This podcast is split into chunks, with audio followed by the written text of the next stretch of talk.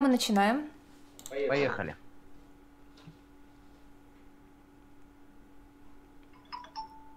Так, мы запускаем стрим. Кажется, трансляция идет. Дорогие друзья, всем привет! Сегодня 5 марта, и это день рождения известной дамы Розы Люксембург, известного теоретика, активиста левого движения. О ней сегодня и поговорим, и конкретно о ее роли в революции в Германии – у нас сегодня в гостях Алексей Гончаров, историк, учитель и левый активист. Скажите, пожалуйста, как слышно меня, как слышно Алексея? Давайте приветствуем наших зрителей. Добрый вечер, уважаемые товарищи, подписчики канала Вектор. Добрый вечер, Ольга. Мы с котом Вениамином, который тут решил сегодня поприсутствовать, вас приветствуем. Отлично. Напишите, пожалуйста, в чат, как слышно меня и Алексея. Если слышно хорошо, меня поставьте единичку, если слышно хорошо Алексея двоечку, если и меня, и Алексея единичку, двоечку, и мы дальше приступим к нашей лекционной части. А, примерно час мы послушаем Алексея, потом будут вопросы из чата, я вам дополнительно напомню, друзья, а, когда можно их писать. Давайте понемножку начинать, вместе с котом Вениамином, который нас временно покинул. И дальше, если что, я буду говорить, как там у нас со звуком. Все. Хорошо. Да, слышно хорошо и вас, и меня, так что начинаем. Ну что, что ж, еще раз добрый вечер, товарищи. А, мы начинаем разговор с вами сегодня о Розе Люксембург. Да? Вот. Но я бы сначала хотел бы сказать, что сегодня не только 151 год со дня рождения этой замечательной женщины, а настоящей революционерки, человека, который жил и отдал свою жизнь за то, чтобы остальным людям жилось лучше. Сегодня еще и годовщина со дня смерти Иосифа Виссарионовича Сталина.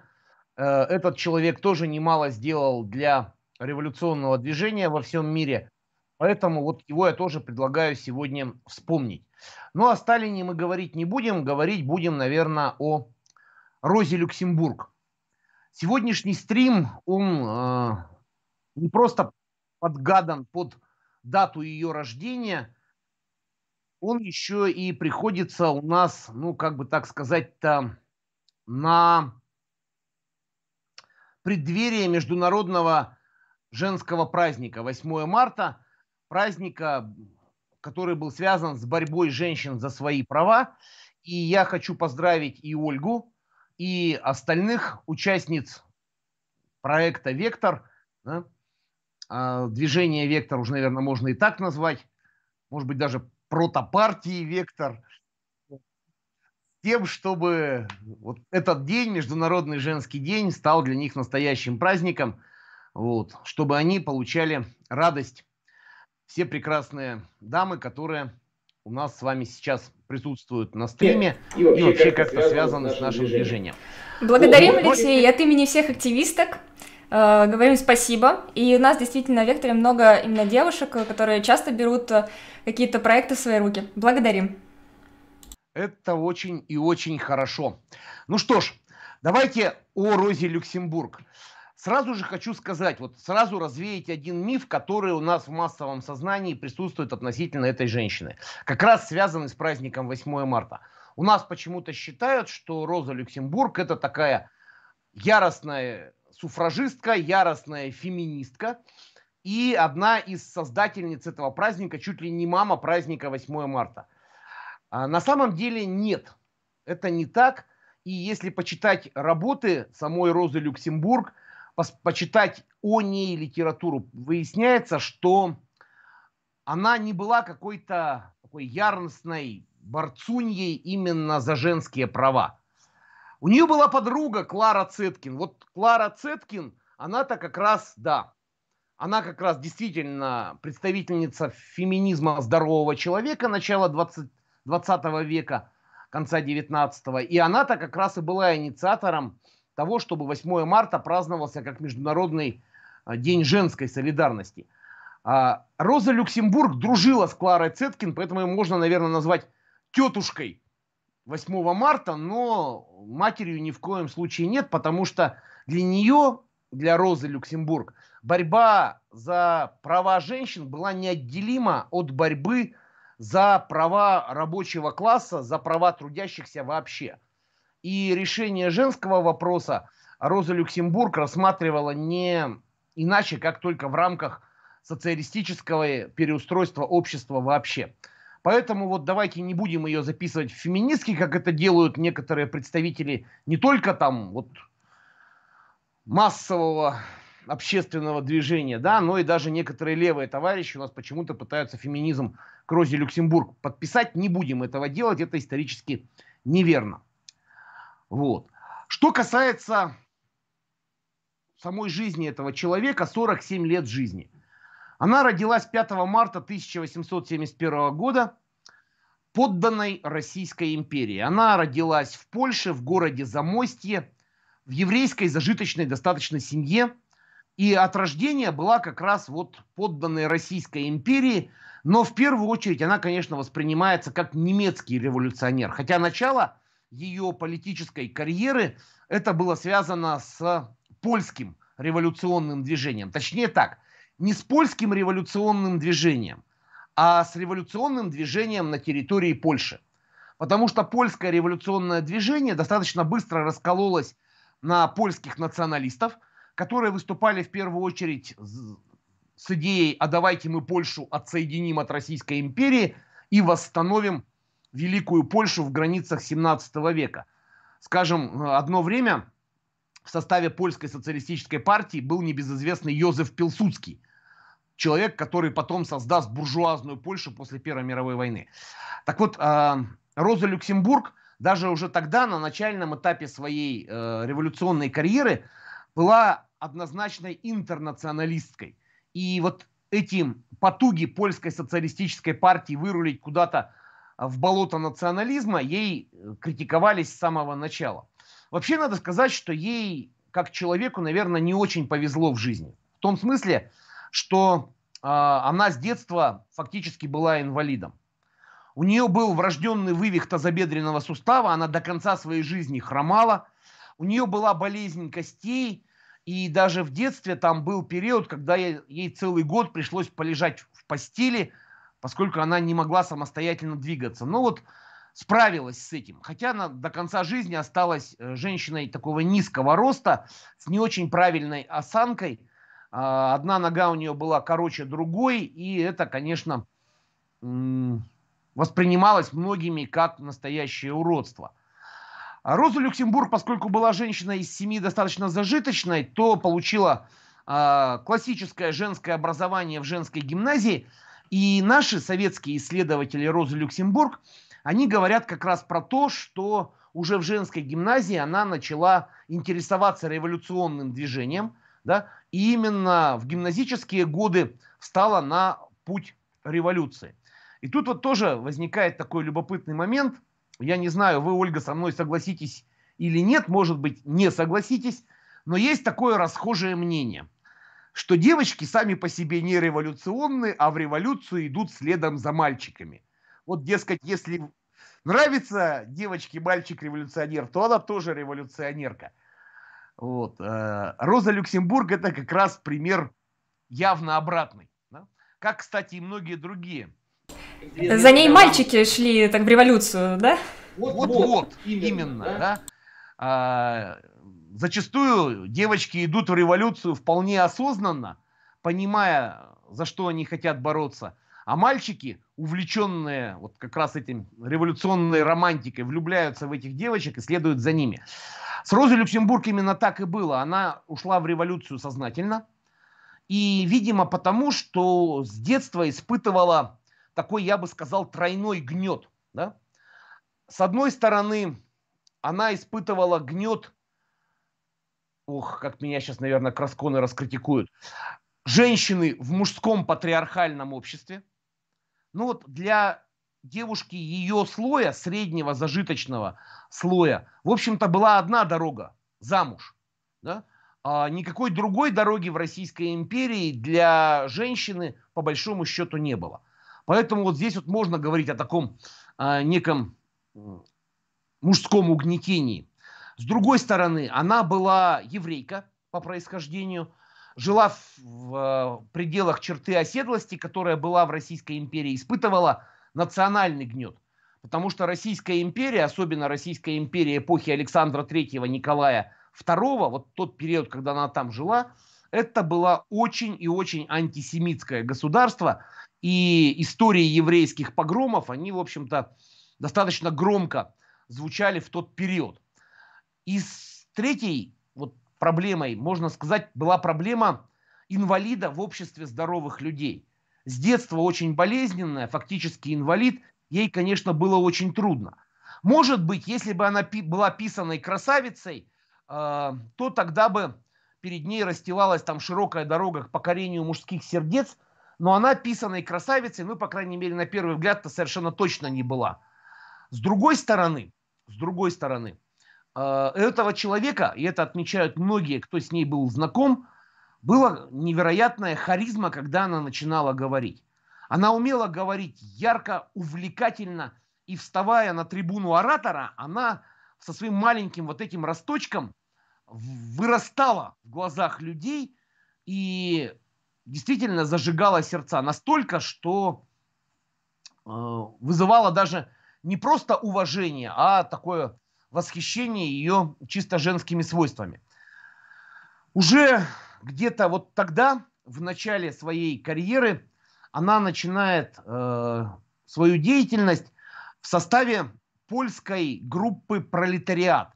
Было такое э, отделение в составе польской социалистической партии, э, в составе которого была не только э, Роза Люксембург, в составе вот этой группы «Пролетариат», в составе польской социалистической партии, был и будущий мужчина Розы, человек, который практически разделил ее судьбу. Да?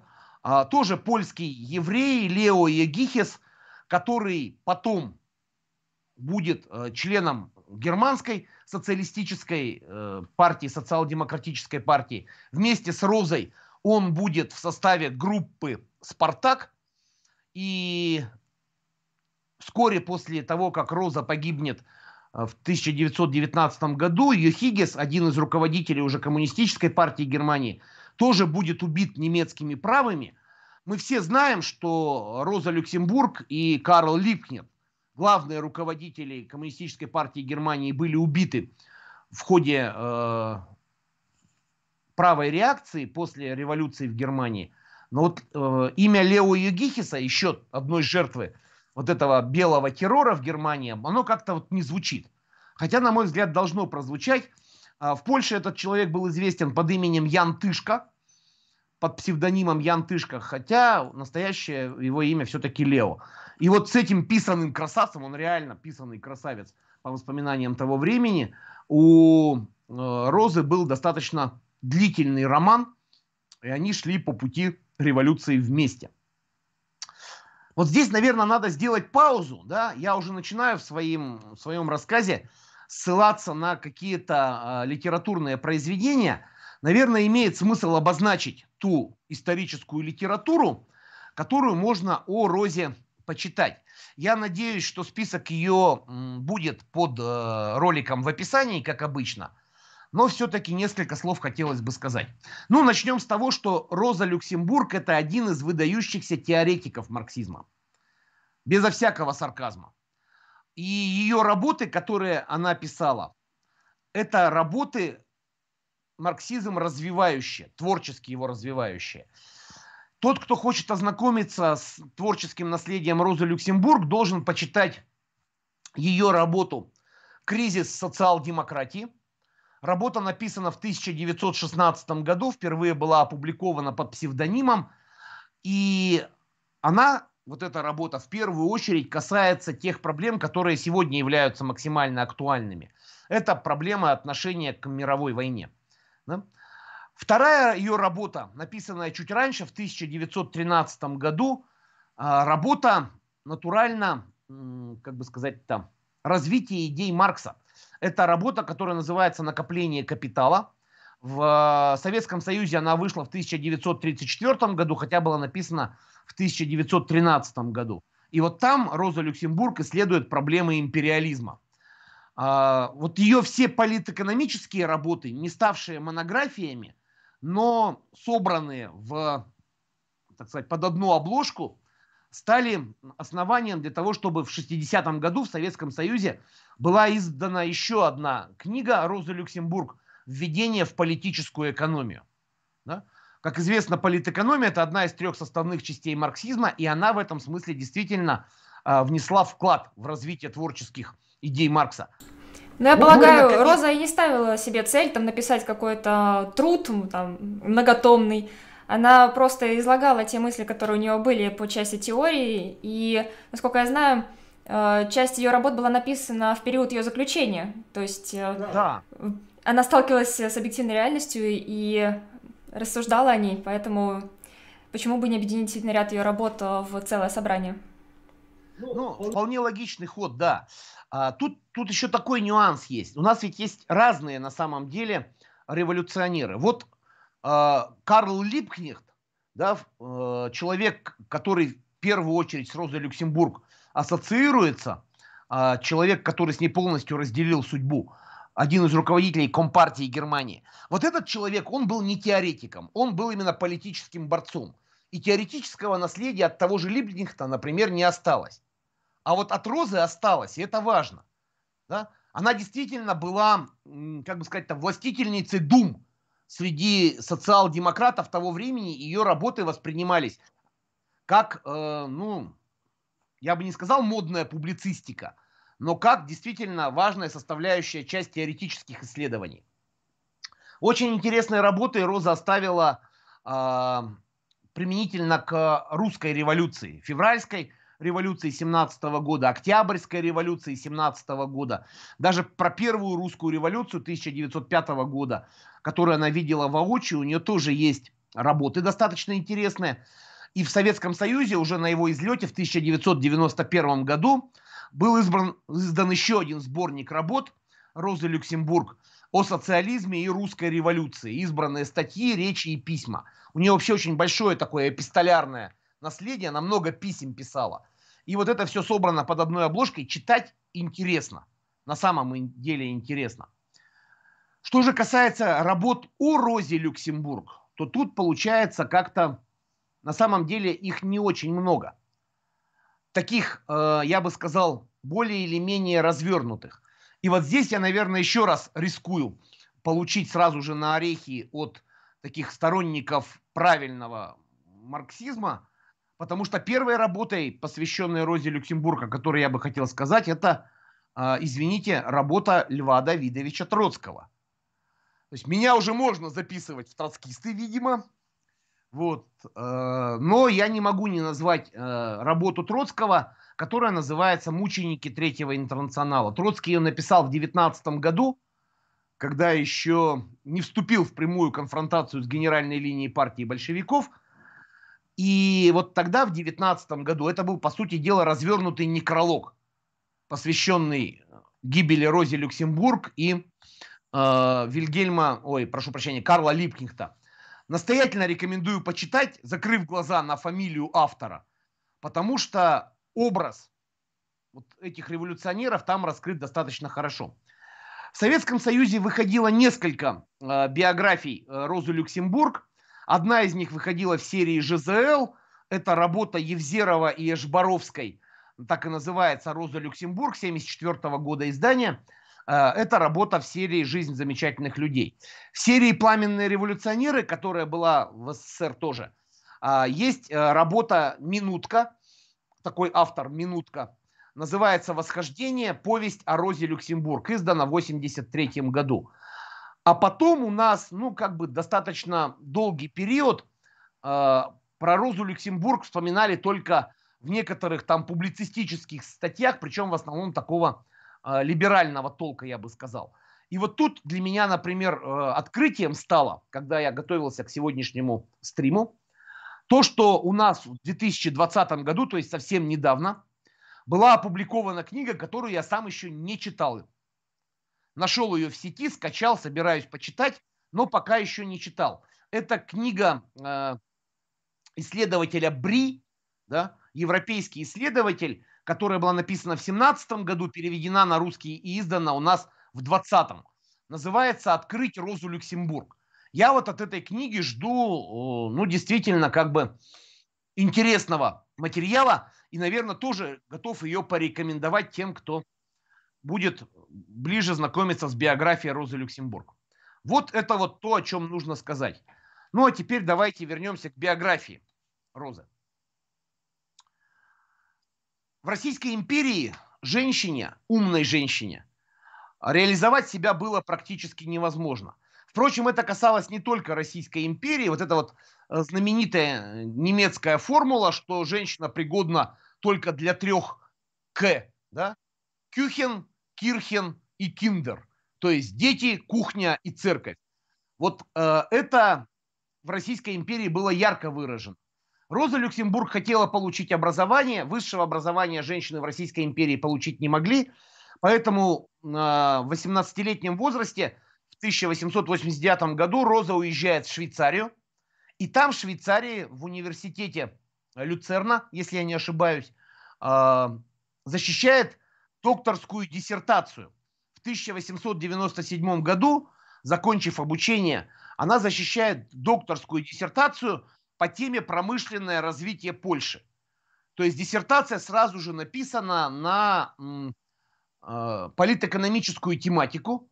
Она получает степень доктора государственного права, то есть образование у нее было очень и очень хорошее.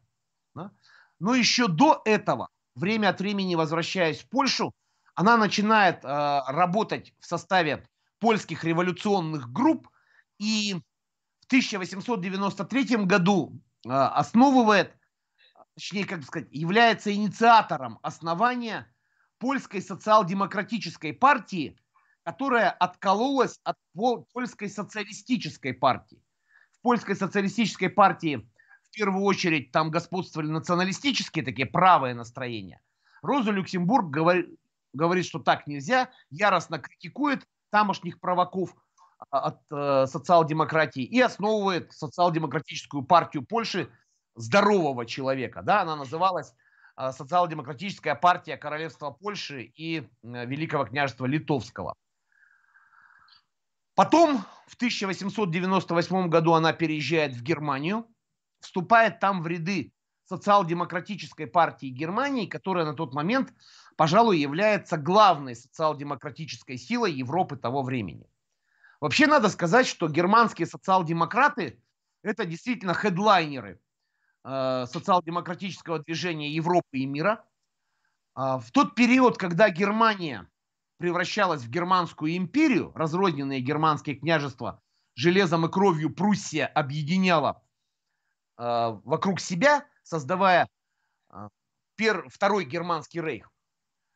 Тем не менее, вот там в Германии социал-демократы, так сказать, э, последователи Маркса, не были какими-то политическими маргиналами. Более того, социал-демократическая партия Германии, которая считала себя наследниками Маркса, занимала очень э, влиятельные позиции в германском парламенте того времени. Ну, не случайно многие известные ревизионисты скажем, тот же Бернштейн или тот же Карл Каутский, они-то как раз были германскими социал-демократами, марксистами. Но внутри самой германской социал-демократической партии э, тоже выделяется как бы три направления.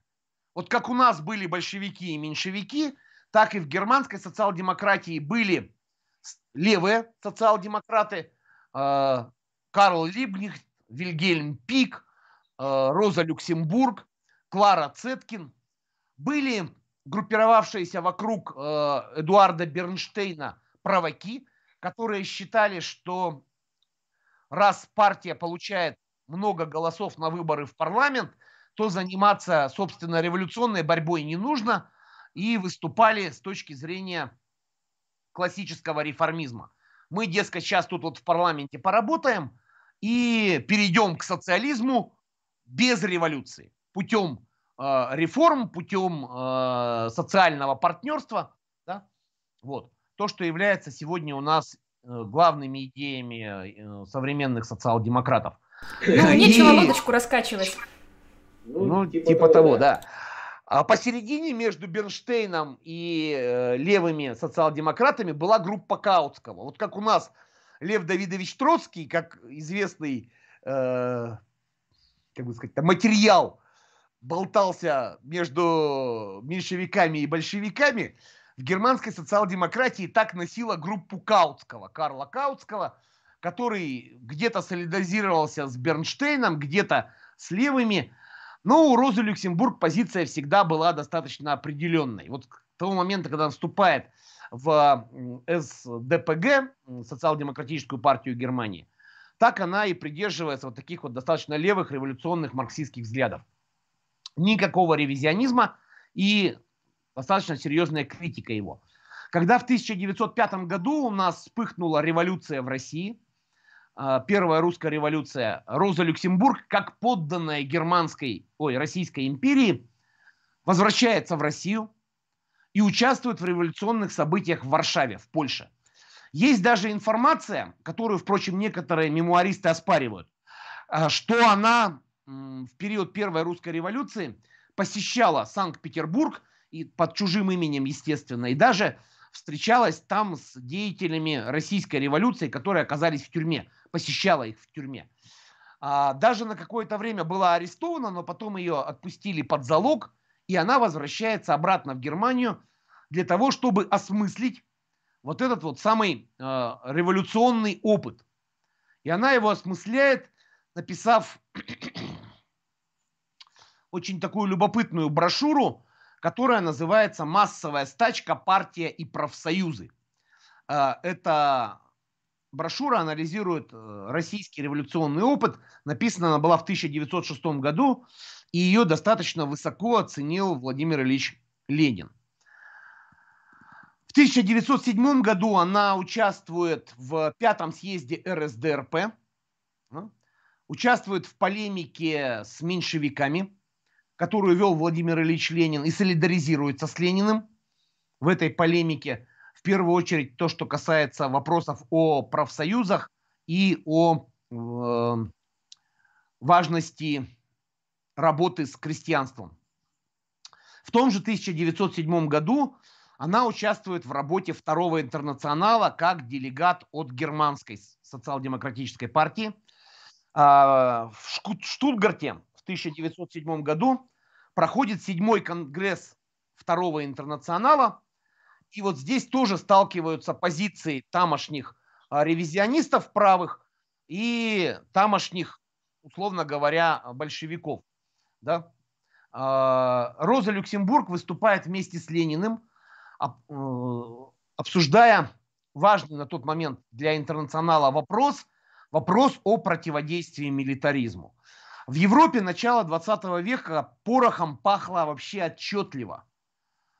Один за другим происходили серьезные политические кризисы, да, типа, например, Агадирского кризиса в Марокко, когда сталкивались интересы крупных империалистических держав, да, Германии, Франции, Германии и Англии.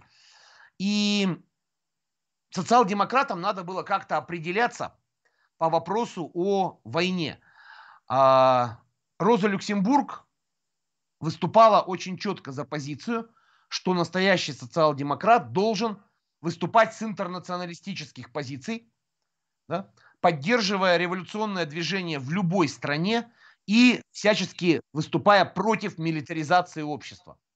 За что, кстати, ее не очень любили среди парламентариев, которые были в составе социал-демократической партии Германии, заседали в германском Рейхстаге и чувствовали, что как-то вот эта вот маленькая женщина уж больно яростно их критикует.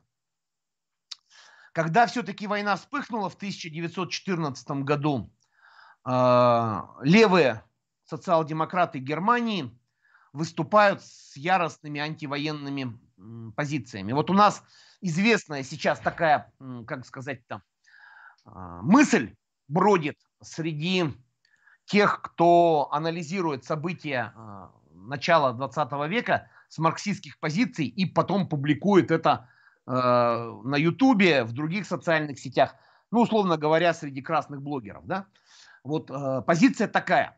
Дескать, э, парламентская фракция социал-демократов германских, она в полном составе проголосовала за военные кредиты, чем показала свою оппортунистическую ревизионистскую сущность. А в, целом это правильная позиция.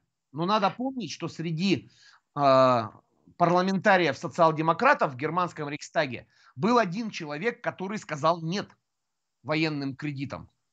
Это был Карл Липкнехт. Да? Роза Люксембург выступала против войны в печати. Она, как женщина, в политике участвовать не могла легально, да? а то бы, наверное, тоже в Рейхстаге заседала. Но в тот период в Рейхстаге только одни мужчины. Женщин в политику еще не пускают. И поняв, что большинство германских социал-демократов действительно встали на позицию, как это было принято говорить в советской печати, социал-предательства, да?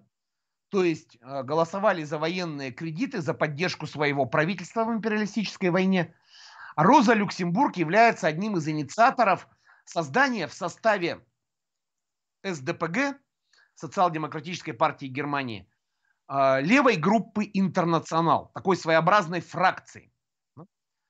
При этом, что интересно, когда вставал вопрос о том, чтобы окончательно размежеваться, вот тут Роза говорила о том, что необходимо сохранять единство. То есть, да, мы создаем фракцию, да, у нас позиция отличная от официальной позиции партии, от официальной позиции большинства, но выходить из партии мы не считаем нужным, потому что раскол это страшнее. У нее вот такая вот своеобразная примиренческая позиция, а, боязнь расколов, она потом будет постоянно проявляться. И я вообще считаю, что это одна из причин, которая ее приведет к гибели потом, в 19 году. В 1916 году группа «Интернационал», созданная Ликвихтом, а, Розой Люксембург, Вильгельмом Пиком и другими германскими марксистами, а, была переименована. Она получила название группа «Спартак». Спартак – замечательный древнеримский гладиатор, фракиец, герой революции рабов в Древнем Риме. В тот момент был достаточно популярным персонажем в массовом революционном сознании. Он был апоэтизирован в книге Рафаэла Джованьоли, вышедшей в конце 19-го, второй половине 19 века. Этой книгой зачитывались, в том числе и революционеры. Поэтому неудивительно, что имя Спартака стало использоваться как символ революционной борьбы. И вот эта вот группа левых в составе германской социал-демократической партии – во главе с Розой Люксембург, Липкихтом и другими, стали себя именовать именно спартаковцами. А, что любопытно, подала эту идею, наверное, тоже Роза Люксембург, потому что она печатала статьи в газетах под псевдонимом «Спартак».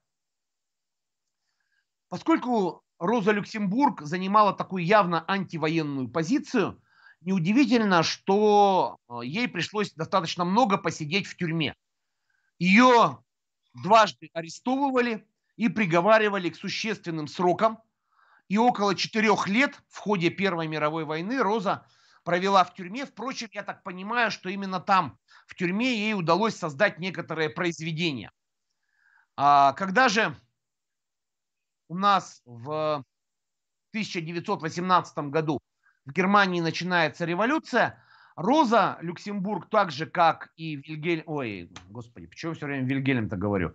Вильгельм Липкнет – это отец. Карл Липкнет, соратник Розы, а, были выпущены из тюрьмы по амнистии и включились снова в партийную и революционную борьбу. К этому моменту в германской э, партии СДПГ все-таки произошел раскол. Из числа СДПГ выделились такие более левые, можно так сказать, э, германские полубольшевики, которые создали партию под названием НСДПГ, независимая социал-демократическая партия Германии, а, но тем не менее полностью с социал-демократическим движением э, вот эта вот партия не порвала. Когда же появляются Роза Люксембург, а, когда появляется после тюремного заключения Вильгельм, да господи, Шарл Липхних, вот, они в составе группы «Спартак» как раз оказываются в составе вот этой независимой партии. Да? А в Германии уже бушует революция. В Германии уже ноябрь 18 года, а, в Германии начинается революция, которая станет высшей точкой в жизни Розы Люксембург э, и финальной точкой. И вот здесь я бы хотел сделать небольшую паузу. Сейчас глотну чаю и потом продолжим.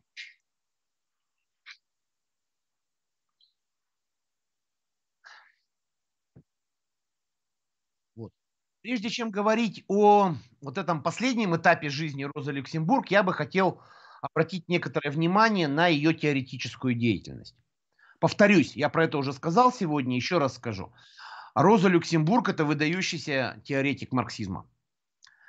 А, уже в первой своей большой работе, которая была написана в 1899 году, да, то есть ей 28 лет, она издает первую свою большую теоретическую работу – она достаточно серьезно обрушивается на э, ревизионистов, на Бернштейна и его сторонников. Работа это называется «Социальная реформа или революция». И в ней поднимается вопрос о том, каким путем общество должно прийти к социализму. Роза Люксембург приходит к мысли, что иного пути, кроме революции, в данном случае нет. Вот, Алексей, а как э, это расценить? С одной стороны, у человека антивоенная позиция, а с другой стороны, она понимает, что коренной переворот может произойти только с помощью революции. Э, тогда как оценить, э, может быть, те потери, которые, возможно, понесет общество, пока будет эту самую революцию делать? Как э, вот угу. в этой дихотомии быть э, и современному левому движению тоже? Вот, как это было ну, оценивалось тогда, как сейчас? Мне кажется, что здесь, э, в общем-то, на этот вопрос очень просто отвечает лозунг один. Существующий сегодня, да, но зародившийся гораздо-гораздо раньше. Никакой войны, кроме войны классовой. Да? Мы м- существуем в мире, в котором между классами в обществе есть неразрешимые противоречия которые мирным путем, как показала практика, разрешены быть не могут. Да, поэтому классовая борьба является неизбежной.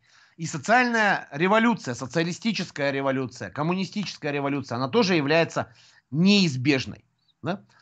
Тут понятно, что не нужно путать революцию, которая является коренным переустройством общества, с верхушечным политическим переворотом, да, и просто свержением власти. Нет, дело не в свержении власти.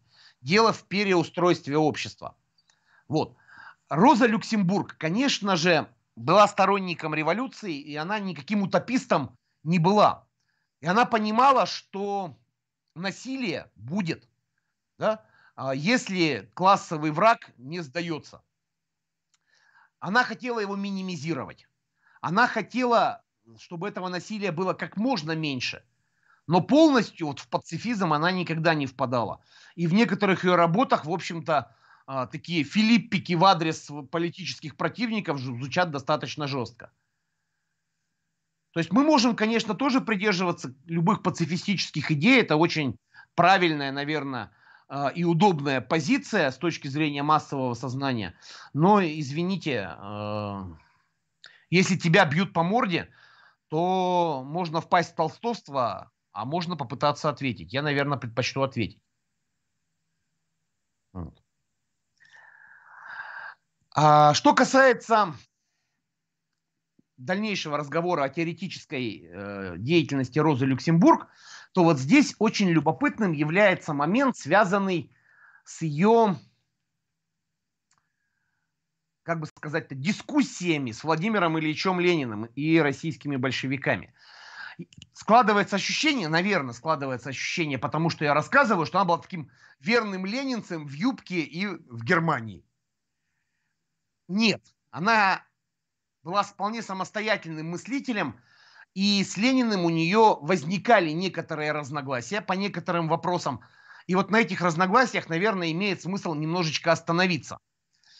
Первое серьезное разногласие, которое было у Владимира Ильича и э, Розы Эдуардовны, вот, это вопрос о сущности империализма. В своей работе «Накопление капитала», написанной в 2013 году, Роза Люксембург высказала очень интересную мысль, да, которая заключается в том, что империализм – это не высшая стадия развития капитализма, представленная сращиванием э, промышленного капитала и банк торгового и появлением финансового капитала, да, а, то есть она говорила, что империализм это не то, что подразумевалось, скажем, по Ленину, а империализм это конкуренция капиталистических держав за использование некапиталистических остатков мировой экономики. То есть она сводила империализм, по большому счету, к борьбе за колонии, причем за колонии в тех регионах, которые еще капиталистической экономикой охвачены не были. И тут с Лениным у нее возникают серьезные разногласия, потому что э, Ленин в этом видел некое такое влияние нашего народничества, нашего эсерства, которое говорили о революционной роли крестьянства. Получается, вот по э, Розе Люксембург, что в данном случае э, борьба с империализмом это в первую очередь борьба за некапиталистические докапиталистические формы экономики. У нас в интернете есть достаточно любопытная статья Василия Пихаровича, которая называется «Заметки по поводу одной несостоявшейся полемики между Лениным и Розой Люксембург». Кому интересно глубже погрузиться вот в этот вопрос об империализме и о разнице позиции Ленина и Розы Люксембург по этому вопросу, вот рекомендую статью Василия Пихаровича. Второй вопрос, который серьезно, как бы сказать, дискутировался Лениным и Розой Люксембург, это был вопрос о праве наций на самоопределение. Роза Люксембург, анализируя опыт русской революции уже 17 года, писала о том, что право наций на, на определение, провозглашенное большевиками, это уступка буржуазному национализму. И давая возможность создавать собственную государственность национальным окраинам Российской империи, большевики рискуют заложить бомбу. Даже не просто под Россию, а под всеобщее э, коммунистическое мировое движение. Вот. Э, по большому счету, здесь она тоже вступает в дискуссию с Лениным, который настаивал на том, что право нации на самоопределение – это важный лозунг с точки зрения момента. То есть, может быть, если попытаться это проанализировать, так сказать, с абстрактно-марксистских позиций, более правой была Роза Люксембург. Но я все-таки, исходя из того, что истина всегда конкретна, а, склоняюсь к тому, что э, этот лозунг и эта политика, осуществленная большевиками после Октябрьской революции, была все-таки не ошибкой, а правильным ходом Ленина и его соратников. И третий вопрос, который э, очень серьезную дискуссию вызвал, это вопрос о диктатуре пролетариата, точнее о соотношении в революции диктатуры и демократии. Роза Люксембург была последовательной демократкой, считая, что свободы, в первую очередь реализованные через свободу слова, свободу собраний, митингов и демонстраций, свобода печати. Это свободы, которые крайне важны для развития революции. Как только революционная партия, взявшая власть, пытается даже для классовых врагов вот эти вот самые свободы ограничить, она совершает непозволительную ошибку. Роза Люксембург писала, я вот тут для себя цитатку выделил, свобода лишь для сторонников правительства, лишь для членов одной партии, сколько бы многочисленны они не были, это не свобода. Свобода всегда есть свобода для инакомыслящих. И вот эта позиция у нее остается ну, такой неизменной до конца. Она э, в этом смысле, наверное, является, ну, как бы сказать, таким не только марксистом, но еще и правильным либералом. Да? Потому что у правильного либерала, не у того, кого сегодня либералом называют, а у правильного истинного либерала должен в голове быть принцип, да? что я не согласен с вашей точкой зрения, но я готов сражаться за ваше право ее высказывать. Вот. Она даже, находясь в, еще в заключении, ну, видимо, получая информацию о русской революции 17 года, э, раскритиковала большевиков за их действия по отношению к учредительному собранию, которое было в начале 18 года разогнано, за их действия по ограничению других политических партий. И это, естественно, вызвало ответную реакцию. А, впрочем, вот эти вот расхождения да, в советской литературе объяснялись тем, что Роза Люксембург была просто объективно находясь в другой стране и в тюрьме, э, недостаточно информирована. То есть рассуждала абстрактно-теоретически, а не конкретно исторически. Вот. И если опять же кому-то из э, слушателей канала «Вектор», из э, активистов канала «Вектор» интересно разобраться вот в сути вот этой вот противоречия, могу порекомендовать две вещи. Ну, во-первых, был такой венгерский ученый-марксист Георг Лукач, который написал книгу «История и классовое сознание. Исследования по марксистской диалектике». Она у нас э, в начале 20 21 века, в 2003 году была переведена, и в интернете ее можно найти.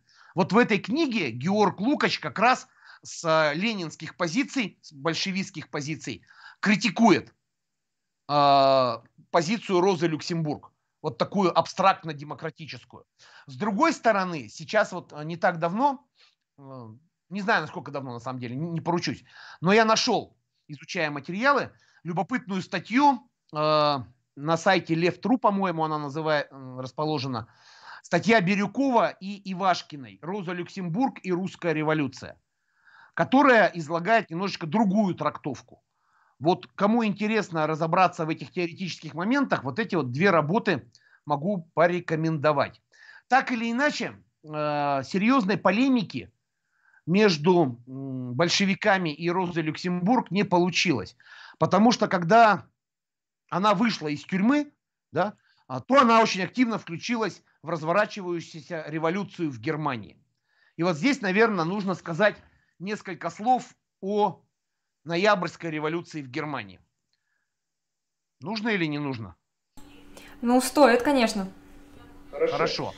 Значит, Значит э... Э, Германия в ходе Первой мировой войны испытывала очень серьезные экономические проблемы, которые в конце концов к 18 году обострились настолько, что в Германии, как, кстати, во многих других странах, участницах Первой мировой войны, сложилась революционная ситуация. И эта революционная ситуация проявилась революционным взрывом 4 ноября 1918 года. 4 ноября 18 года восстали моряки на базе германского военно-морского флота в городе Киль. Дело в том, что германское командование, понимая, что война уже все в дребезги проиграна, а, решили бросить свой флот в такую последнюю самурайско-самоубийственную атаку. Был приказ вывести корабли из гавани и атаковать английский флот. Было понятно, что их там всех утопят, моряки идти на бойню не захотели, вместо этого подняли красные флаги а, в Киле началась революция. И очень быстро вот это революционное движение охватило многие районы Германии и добралось до столицы, до Берлина. Причем с первых же моментов в ходе вот этих революционных событий в Германии возникают советские органы власти. И уже меньше чем через неделю революция в столице, в Берлине. 9 ноября 1918 года с разницей буквально там в пару часов – а, германский социал-демократ, а, господи, вылетела фамилия из головы, извините, не вспомню, Филипп Шнейдерман, извините, не помню, потерялась мысль. Вот он провозглашает э, республику в Германии. И тут же на соседнем митинге через пару часов выступает Э, Карл Липкнехт, который говорит о необходимости и о провозглашении социалистической республики в Германии по образцу э, Советской социалистической республики в России. Да? Вот эта вот революция быстро привела к падению кайзеровского режима, и власть оказалась в руках тамошних германских меньшевиков. Вот это вот правое крыло германских э, социал-демократов – берут в свои руки правительства, они и так составляли большинство в германском Рейхстаге. Да? А, они становятся лидерами сформированного правительства, и представитель социал-демократов Эберт а, становится, по сути дела, первым президентом Германской республики. Но уже сразу же начинаются такие серьезные противоречия, связанные с тем, что германские э, меньшевики, если можно так говорить, ну, наверное, так будет говорить проще, чем длинно правые социал-демократы, а немецкие меньшевики взяли курс на сотрудничество с германской военщиной, с германскими правыми. А, германское офицерство, зараженное националистическим духом, многие представители солдатской массы, да, а, зараженные националистическим духом, конечно, никакой социалистической революции не, не хотели, их вполне устраивала такая буржуазно-демократическая революция. Но были силы, в первую очередь, в составе народной морской дивизии, составленной из моряков, которые настаивали на продолжении революции, то есть на большевизации Германии. А большевизация Германии для германских социал-демократов-меньшевиков а, было, конечно, страшным жупелом. Страшно, ужасно. Сейчас как в России будет. Поэтому неудивительно, что они начинают искать контактов с вооруженными силами, и эти контакты устанавливают. И с представителями крупного бизнеса германского, и с представителями офицерства и генералитета. В результате вспыхивает несколько в течение декабря 2018 года, несколько крупных столкновений, которые чуть было не перерастают в вооруженные бои в, гер... в германской столице, в Берлине и в других частях – мы с вами знаем, что в этот же период в Германии провозглашаются советские республики, например, Баварская Советская Республика. В разных частях Германии революция э, идет достаточно активно, но при этом, вот я не могу это объяснить, но это факт. В каждом вот таком пике революции, ну, например, там события 6 декабря, массовые демонстрации в Берлине, события 24 декабря – массовые демонстрации даже с уличными боями в Берлине, вот во всех этих случаях представители левого крыла социал-демократии, германские большевики не выступают с требованием, не пытаются сместить меньшевистское правительство. Они выдвигают требования расширения революции, выдвигают различные другие требования, но требования перехвата политической власти нет. Наверное, потому что вот лидеры германских левых социал-демократов и Карл Лигнет, и Роза Люксембург э, считали, что все-таки революция должна победить путем как раз э, самоорганизации советов. Не деятельности авангарда партии, да, а организации низовых и, видимо, в этом была ошибка. Хотя, Хотя конечно... конечно... Это как раз и есть тот момент, о котором вы говорили, что вот это нежелание как бы разделиться, отмежеваться, да. оно повлекло за собой такие последствия, ну, затем гибель. Это да, и есть да, тот самый момент. Да, да. Именно так. Потому что вот только в самом конце декабря э, было принято решение о создании коммунистической партии Германии. И на основе группы «Спартак» 1 января 19 года была провозглашена Коммунистическая партия Германии. Но вот времени оставалось уже очень и очень мало.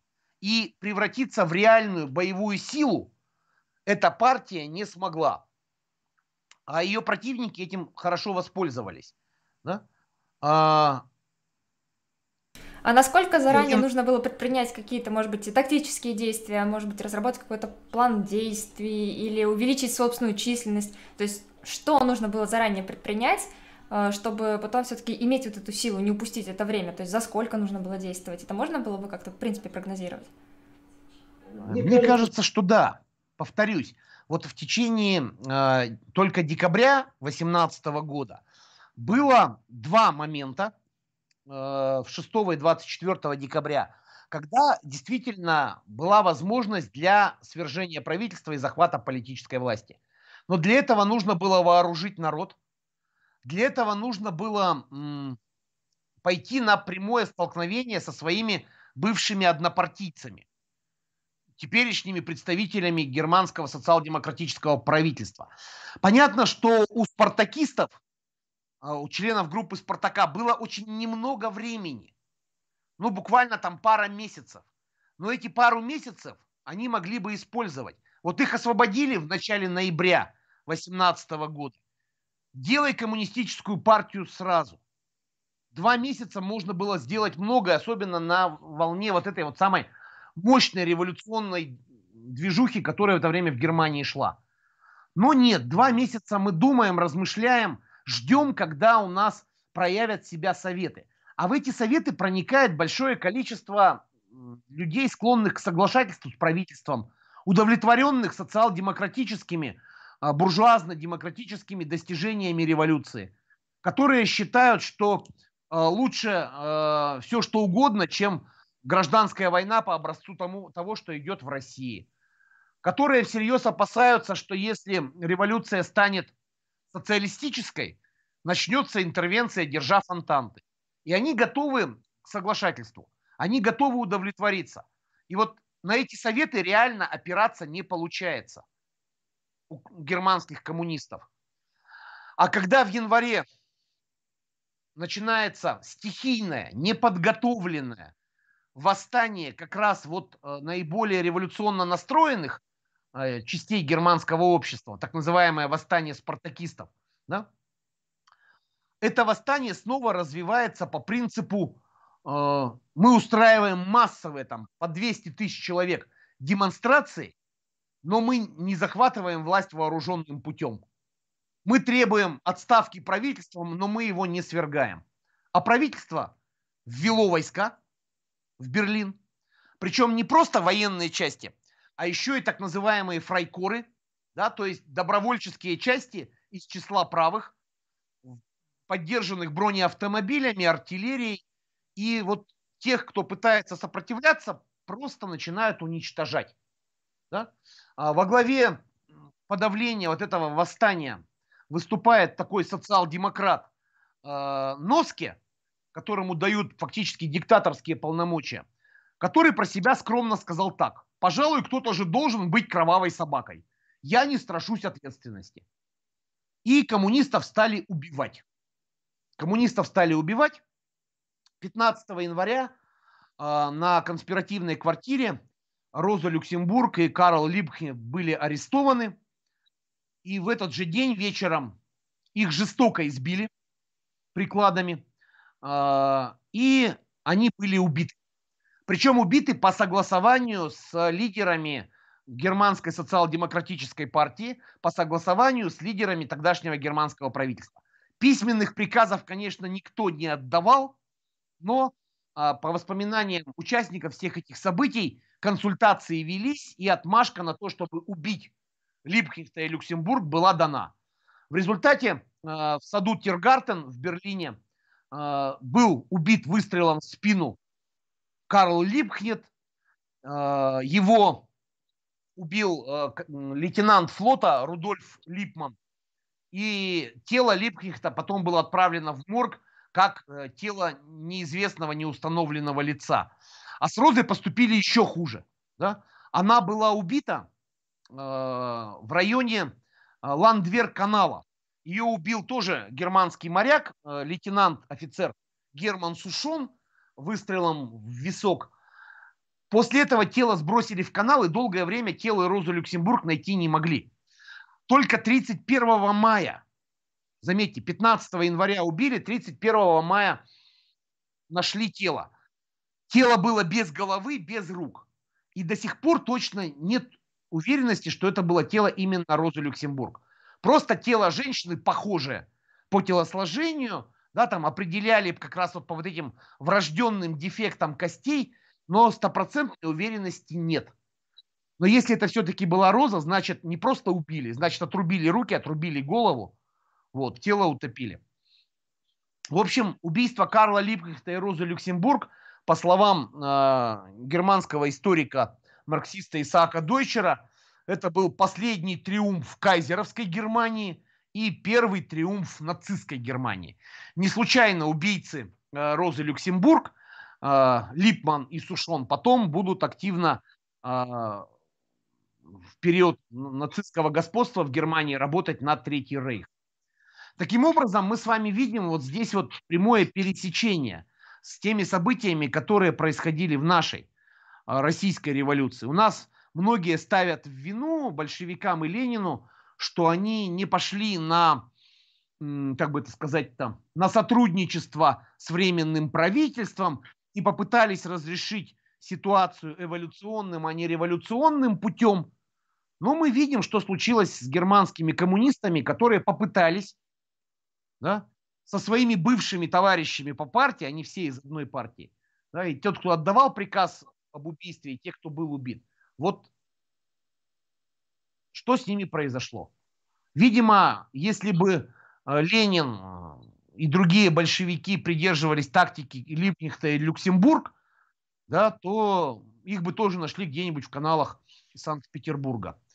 Вот такой была судьба Розы Люксембург – и вот здесь я, наверное, теоретическую часть, лекционную часть закончу.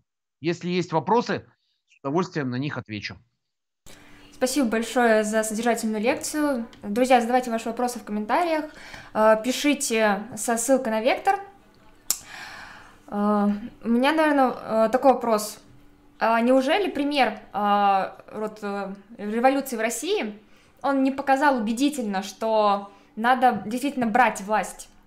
Почему такая ошибка была совершена, при том, что опыт-то был уже буквально на лицо. А, не хватило там достаточности информации о том, что случилось в России. А, чего не хватило? Мне кажется, что не хватило, не хватило одной вещи и слишком много было другой. Несмотря на крах второго интернационала, несмотря на раскол а, в социал-демократическом движении и Европы, и Германии, мне кажется, что а, создается такое ощущение, что у немецких коммунистов была, как бы сказать-то, мысль о некой солидарности, что ли, с бывшими товарищами по партии. Они не могли в полной мере понять, что это враги. Да? Может быть, там противники, может быть, оппоненты по экономическим, политическим дискуссиям, но не враги, которые будут убивать. А оказалось, что они готовы уби- убивать. Да? Вот. А с другой стороны, не хватило, вот не хватило именно вот этого самого кулака. Да? То есть революция, она может победить только в том случае, если есть э, авангард, если есть сила, которая сможет возглавить это революционное движение, если есть революционная пролетарская марксистская партия. В Германии была марксистская партия, но не пролетарская, социал-демократическая, реформистская. А КПГ, Коммунистическая партия Германии, она просуществовала к тому моменту очень-очень недолго и не успела оформиться. Попала под жуткие репрессии, была фактически загнана в подполье, а, многих лидеров ее отправили в тюрьму, некоторых, как Лео Югихиса, например, а, просто убили, так же, как Розу и Карла. И в отсутствии вот этой вот э, организованной силы революция не побеждает. Вот и все. Но с другой стороны, опять же, вот если говорить про них, да, про немецких революционеров, понимания, насколько важна эта организованная сила, наверное, все-таки не было. Слишком много надеялись на сознательность масс, не понимая, что для того, чтобы массы были сознательны, необходима долгая подготовка по переформатированию массового сознания. То есть все-таки надстройка должна была сыграть свою роль, но уже позднее, да, в первую очередь нужно было брать все в свои руки. А получается, Э, Роза Там даже базиса-то не было, по большому счету, в этом смысле. То есть социалистического базиса-то не было в Германии. Базис-то был капиталистический, и надстройка была капиталистическая. Ну вот. Ну, получается, должно было быть совершено такое волевое усилие, чтобы сдвинуть вот это общество. Недостаточно волевого усилия, нужна организация. То есть, э, вот здесь как раз хотела... Вы предвосхитили мой вопрос. Я хотела как раз уточнить э, просто отношение теоретического и организационного. А, вот как вы сказали, Карл Липкнехт, э, он не был теоретиком, но при этом был организатором и был деятелем. Получается, для того, чтобы организация действовала вот в каком-то правильном ключе и не совершила какой-то роковой ошибки, организации нужно теоретическое подкрепление. Но, как, получается, показал опыт, Роза Люксембург, она была теоретиком, но при этом не всегда сама по себе марксистская теория предопределяет абсолютно верные, безошибочные организационные действия. Получается, что теория, конечно, важна, но э, как в какой-то момент э, ключевую роль могут сыграть именно организационные навыки, там, наблюдательность и готовность действовать именно организационно. И наличие этой организации. Это, Это на самом деле, деле диалектическое единство теории и практики, да? Теория без практики мертва, да, и практика без теории бессмысленна. Вот. И мне кажется, что вот э, этого теоретическо-практического единства, да, э, немецким коммунистам и не хватило. Будь у них в запасе там, ну, хотя бы полгода, может быть, бы ситуация развернулась по-другому. Но им эти полгода просто не дали на то, чтобы организационно выстроить свою структуру. То есть, получается, с орг-процессами есть куда спешить. А роковыми может стать буквально там несколько недель. Да, да конечно. А, пишут, что эхо Алексея, возможно, это из-за моего микрофона. А, надеюсь, что, ну, хоть в какой-то степени хорошо слышно. Так, вопросы в чате не поступают. Пишут, что Алексей так грамотно рассказал, что вопрос сам собой рассосался. Чуть я выше я был... Виноват, я не со зла. Э, чуть выше как раз был вопрос про литературу. Э, пишут, что в детстве зачитывались э, книги, как раз о которой вы сказали, Джованни Оли, «Спартак», и просят обратить внимание на книгу «Люксембург» 1906 года «The Mast Strike». Не уверен, как она на русском называется. Ну, я, честно говоря, тоже. Это книга, которая называется, сейчас я точно скажу, значит, 1906 год, это книга с анализом нашей русской революции «Массовая стачка партии и профсоюзы». Вот я ее упоминал сегодня. Э, пишут, что выходит, что размежеваться надо решительно и без страха, и не рассчитывать на бывших товарищей, которые, получив власть, могут себе отрезать голову. Прежде чем объединяться, нужно как следует размежеваться, это да. Это, это да. да.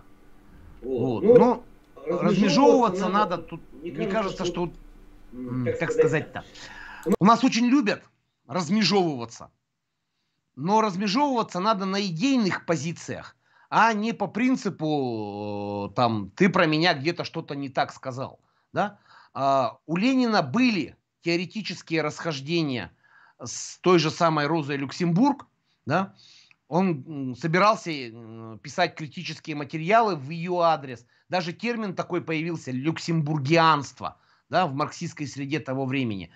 А у нас, как известно, вот такие вот э, термины, они носят несколько негативный оттенок. Но если по базовым моментам есть общность, то действовать надо сообща. Да? Ну, условно говоря, я могу дискутировать с какими-нибудь представителями левого движения на тему был ли социализм в СССР или нет. Да? Но э, эта дискуссия хороша тогда, когда э, уже строится социализм. Да? А вот пока у нас есть общая цель в борьбе, то вот такие дискуссии можно оставить на заднем плане.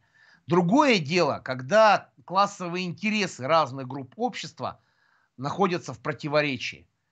А вот это противоречие уже не преодолеть. Надо анализировать классовые интересы тех, с кем собираешься либо размежеваться, либо наоборот объединиться.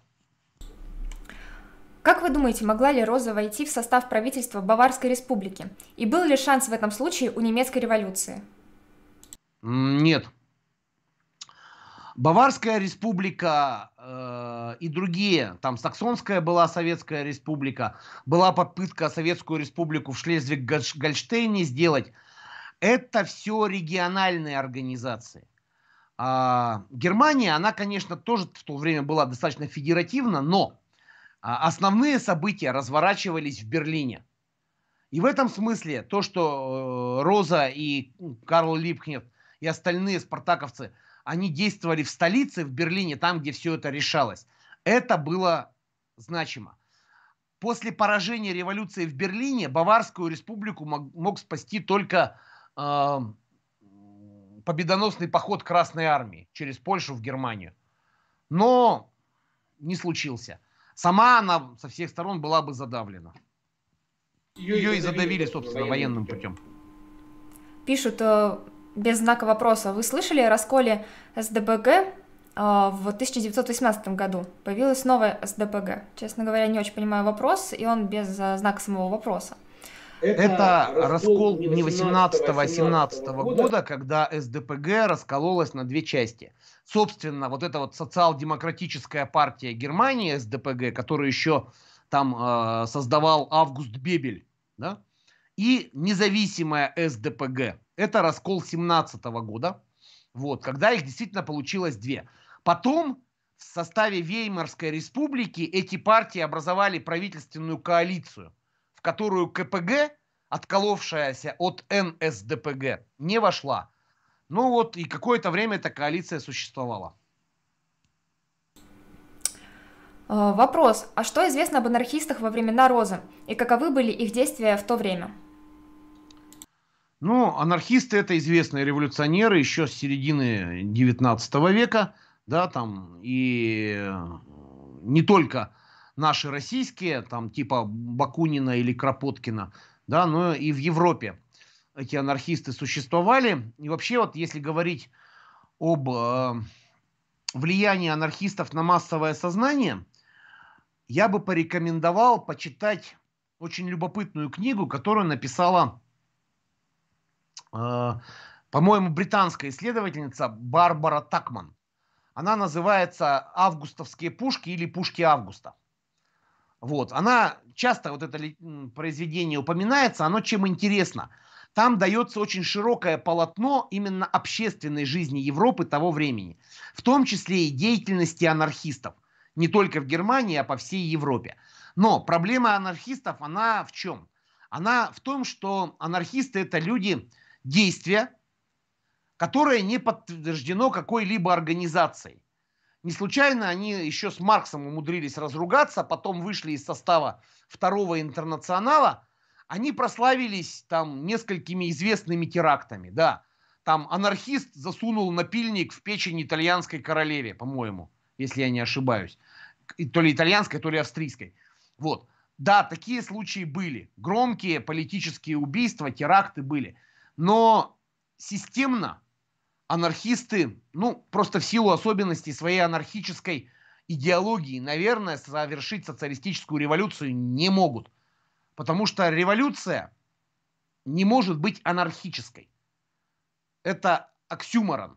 Сначала революция, потом постепенное отмирание государства и установление анархической, э, анархического образа жизни. Да? То есть анархия, да, у нас, у марксистов, э, анархи, анархия это тоже как бы далекая цель. Коммунистическое анархическое общество, в котором нет государственной власти. Но извините, не сначала анархия, а потом революция. Сначала революция, а потом только отмирание государства. Да, последовательность в таком случае очень важна. Вопрос, а какие, по вашему мнению, основные причины, из-за которых соцдемы идут на предательство в отношении революции? Жадность, лицемерие, жажда власти? Мне кажется, что страх. Вот хорошо сидеть на своем диване и размышлять о революции.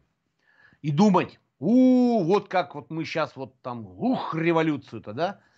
Но революция это всегда конфликт, очень часто кровь, очень часто насилие, очень часто не во всех случаях, но очень часто гражданская война. И понимать, что ты своими действиями, в общем-то, можешь развязать гражданскую войну, это чисто обывательски страшно. И вот в этом страхе, да, э, из этого страха надо как-то выбраться. И из этого страха начинают выбираться, пытаясь найти другие способы, другие способы э, изменения общественного устройства – ну, например, надеяться на реформы, которые э, власть примет под давлением там, парламентского большинства.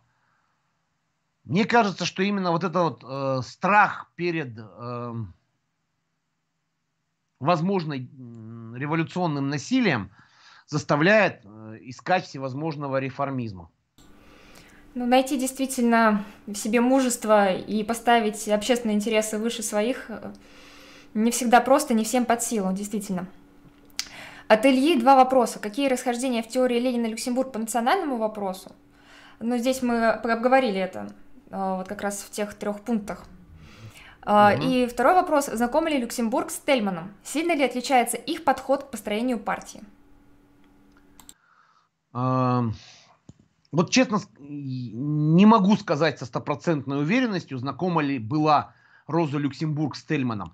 Но есть подозрение, что скорее всего да. Возможно, тогда Эрнст Тельман был не на первых ролях в коммунистической партии Германии, но думаю, что, ну, известно, что Тельман участвовал в э, ноябрьской революции, вот. Поэтому, возможно, они знакомы были. А вот что касается а, революционной тактики, да, то мне кажется, что для того же Тельмана, вот, пример э, неудачного восстания, январского восстания спартакистов, судьба Карла Липнихта и Розы Люксембург, Лео Егихиса была очень хорошим э, примером, кровавым, страшным, но доходчивым примером того, что э, нельзя совершать вот те ошибки, которые были совершены. Насколько я знаю, я честно скажу сейчас, я вот не очень погружен вот прямо сейчас, да, у меня достаточно поверхностное знание о э, взглядах Энста Тельмана, теоретических, но то, что делала коммунистическая партия Германии там на протяжении 20-30-х годов, э, мне кажется, что они стояли на позициях большевизма.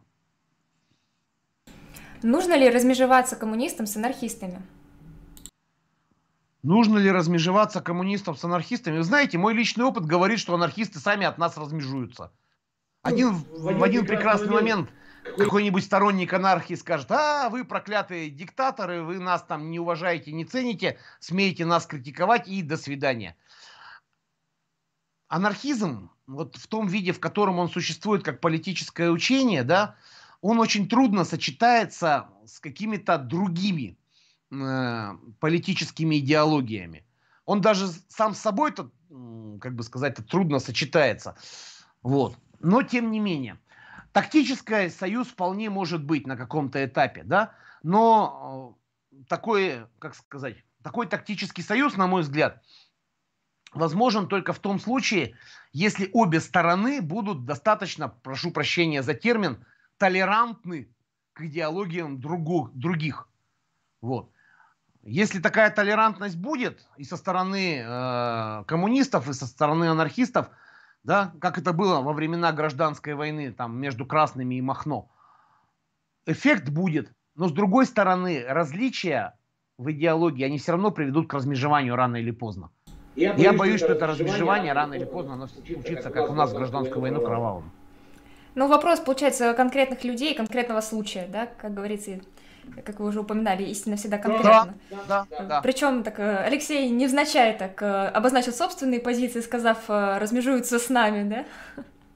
Ну, ну, ну. Ну, я, в общем-то, что скрываться? Ну, я марксист, да, я считаю, что я придерживаюсь социалистических, коммунистических взглядов. В общем-то, никогда этого особенно не скрывал. А, спрашивают, какое место занимает Люксембург и Липкнехт в немецкой историографии? Кстати, да, как историк и как учитель вы, может быть, знаете, изучаются ли они в школе? С какого ракурса? А, прямо скажем, не очень большое.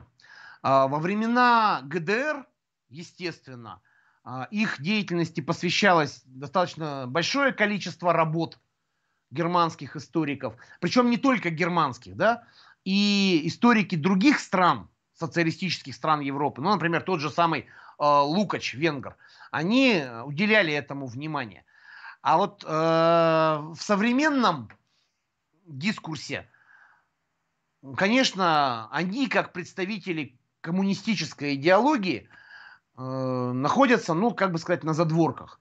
У нас же с тех пор, когда в Европе победил вот этот самый э, еврокоммунизм, который скорее евро, чем про евро, чем про коммунизм, вот, э, то герои коммунистические, реально коммунистические, перестали быть героями, значимыми фигурами.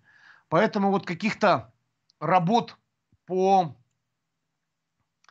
э, истории Розы Люксембург и Вильгельма, ой, господи, Карла Липкихта, все время про его отца вспоминаю, Вильгельма Липкихта, а, до последнего времени не было. Тем удивительнее мне было найти вот эту книгу, которую я упомянул, да, 17 -го года издания, которая написана в Западной Европе.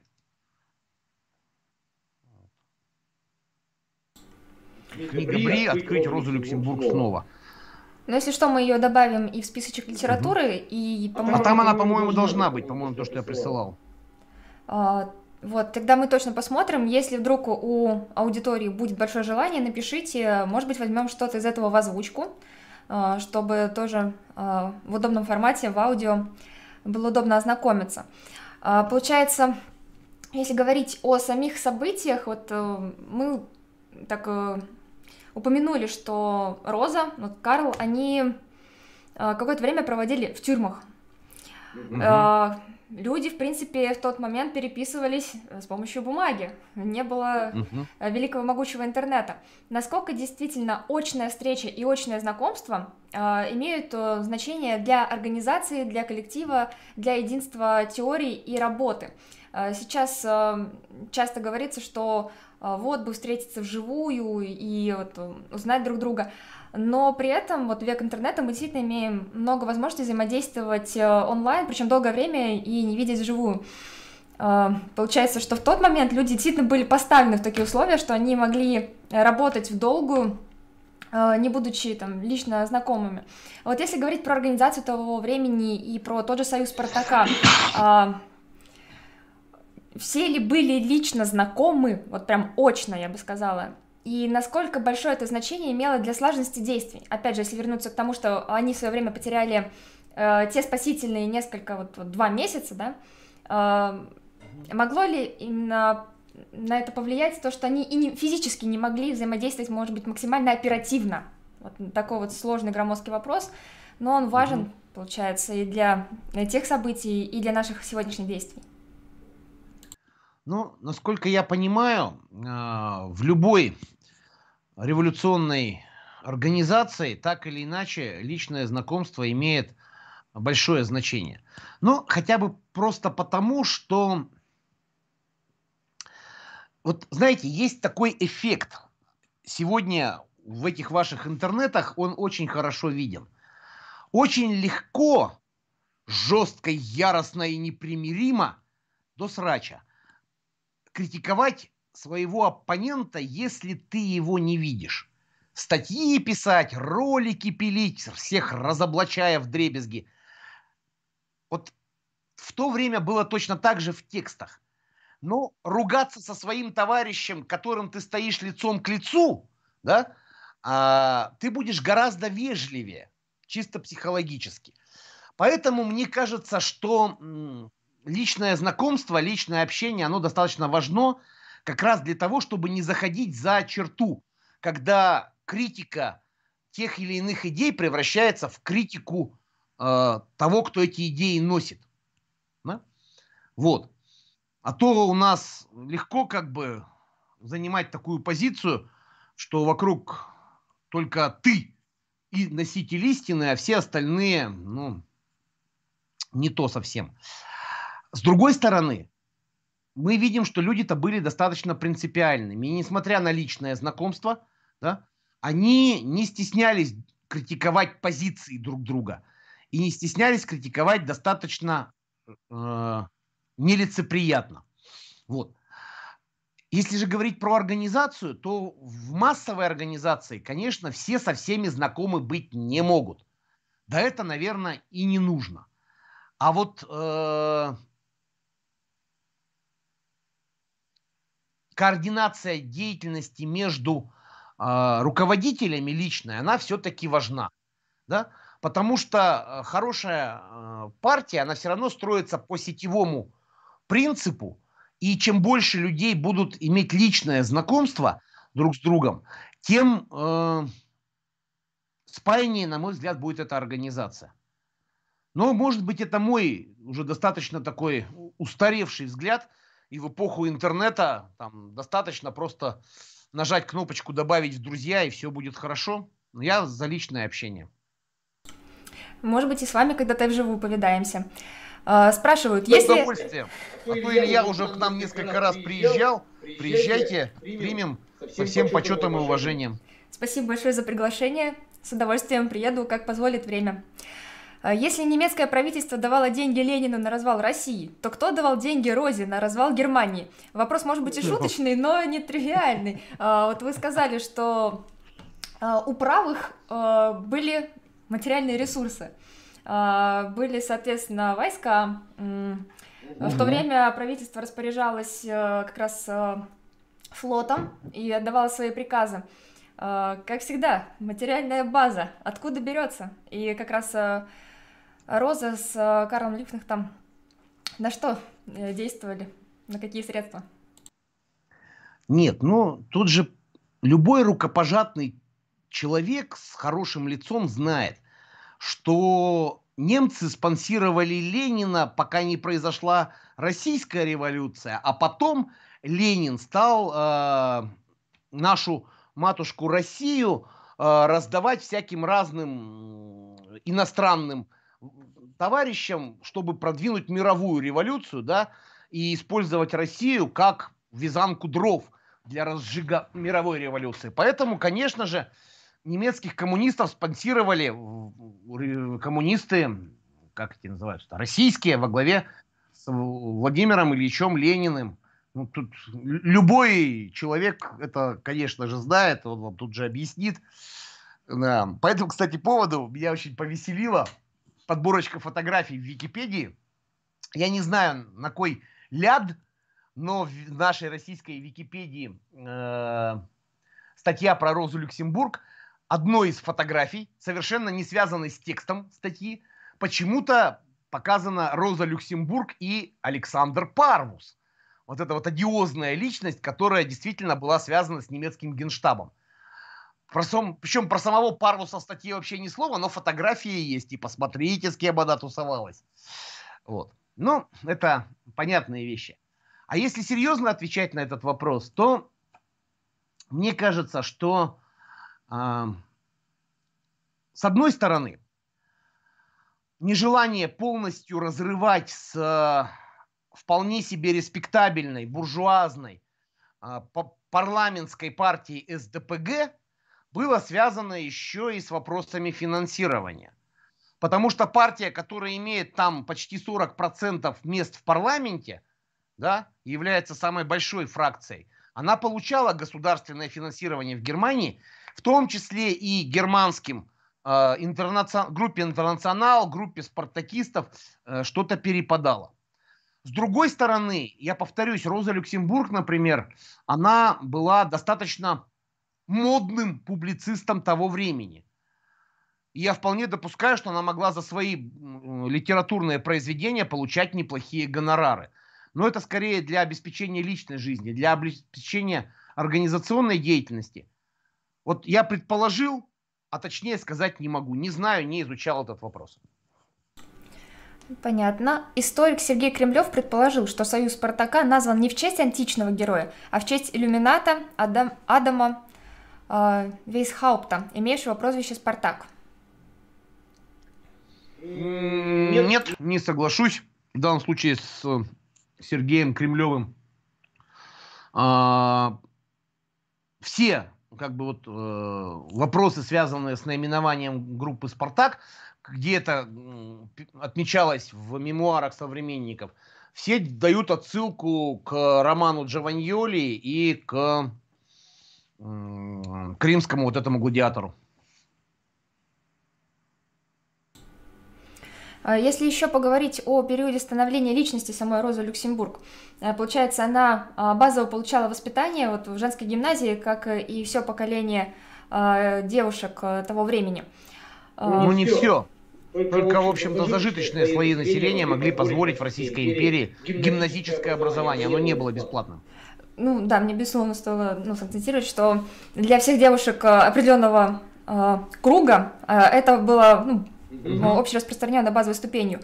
Э, так э, что конкретно могло повлиять на ее именно материалистическое формирование мировоззрения? То есть, может быть, какие-то другие знакомства или просто, э, ну, условно, природная любознательность, которая привела ее к диалектическому материализму? Мне, Мне кажется, что здесь сложилось два фактора. Ну, во-первых, начнем с того, что марксизм тогда действительно был модным идеологическим течением среди молодежи. Да? И в Европе, и в Российской империи. С другой стороны, а, я подозреваю, у меня нет точных фактов, которые бы на это указывали, а, но я подозреваю, что а, маленькой, болезненной, некрасивой еврейской девочке в женском коллективе было достаточно сложно. А если эта еврейская девочка была еще и умной, она понимала, что и э, в последующей постгимназической жизни ее с точки зрения личной судьбы ничего, в общем-то, хорошего в том обществе, в котором она жила, не ждет. И отсюда могла возникнуть мысль о том, что это общество, в которых болезненным еврейским девочкам жить плохо, надо поменять. И вот тут вот появляются книжки, которые говорят о том, что, смотрите, а вот вариант изменения общества. И она начинает их читать. То есть фактор, в принципе, распространенности литературы мог сыграть, потому что даже при бойком уме, а, не имея какой-то а, теоретической базы, может быть, э, ее ум бы в эту сторону и не направился. Но здесь получается нет, ирония. Нет, там база-то была, там гимназическое это образование у нас неплохое было. А уж потом на нее легли идеи Маркса и все. Но в этом смысле меня очень радует тот момент, маленький исторический факт, который показывает, что в Российской империи сочинения марксистов как раз вот в конце 19 века они какое-то время вообще были легальными и легально издавались. Ну, не случайно же есть термин «легальный марксизм». Вот. В них не видели какой-то революционной опасности, а тут вот, видимо, Роза этим воспользовалась. И это прекрасно.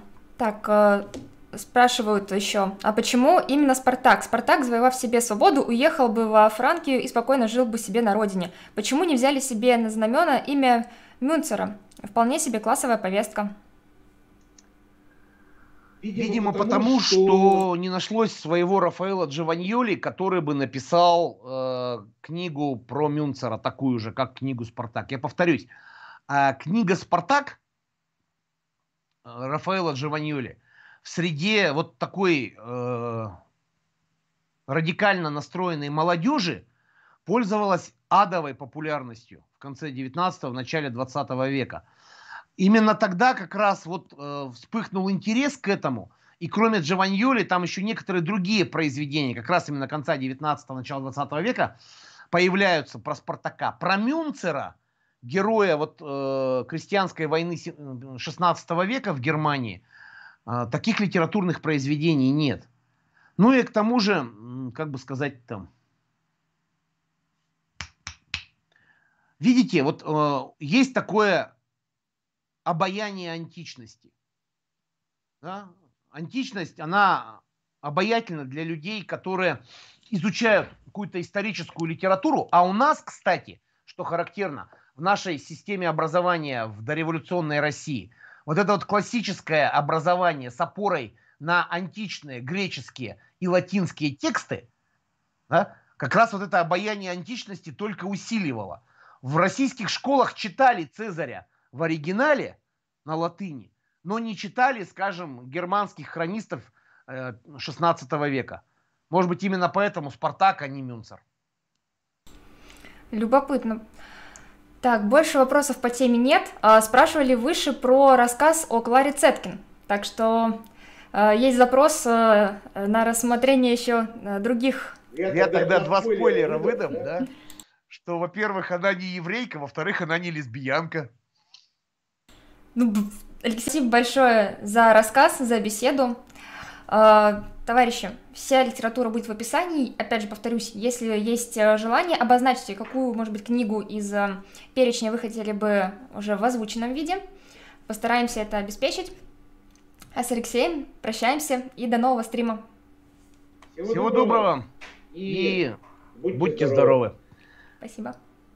Всем пока.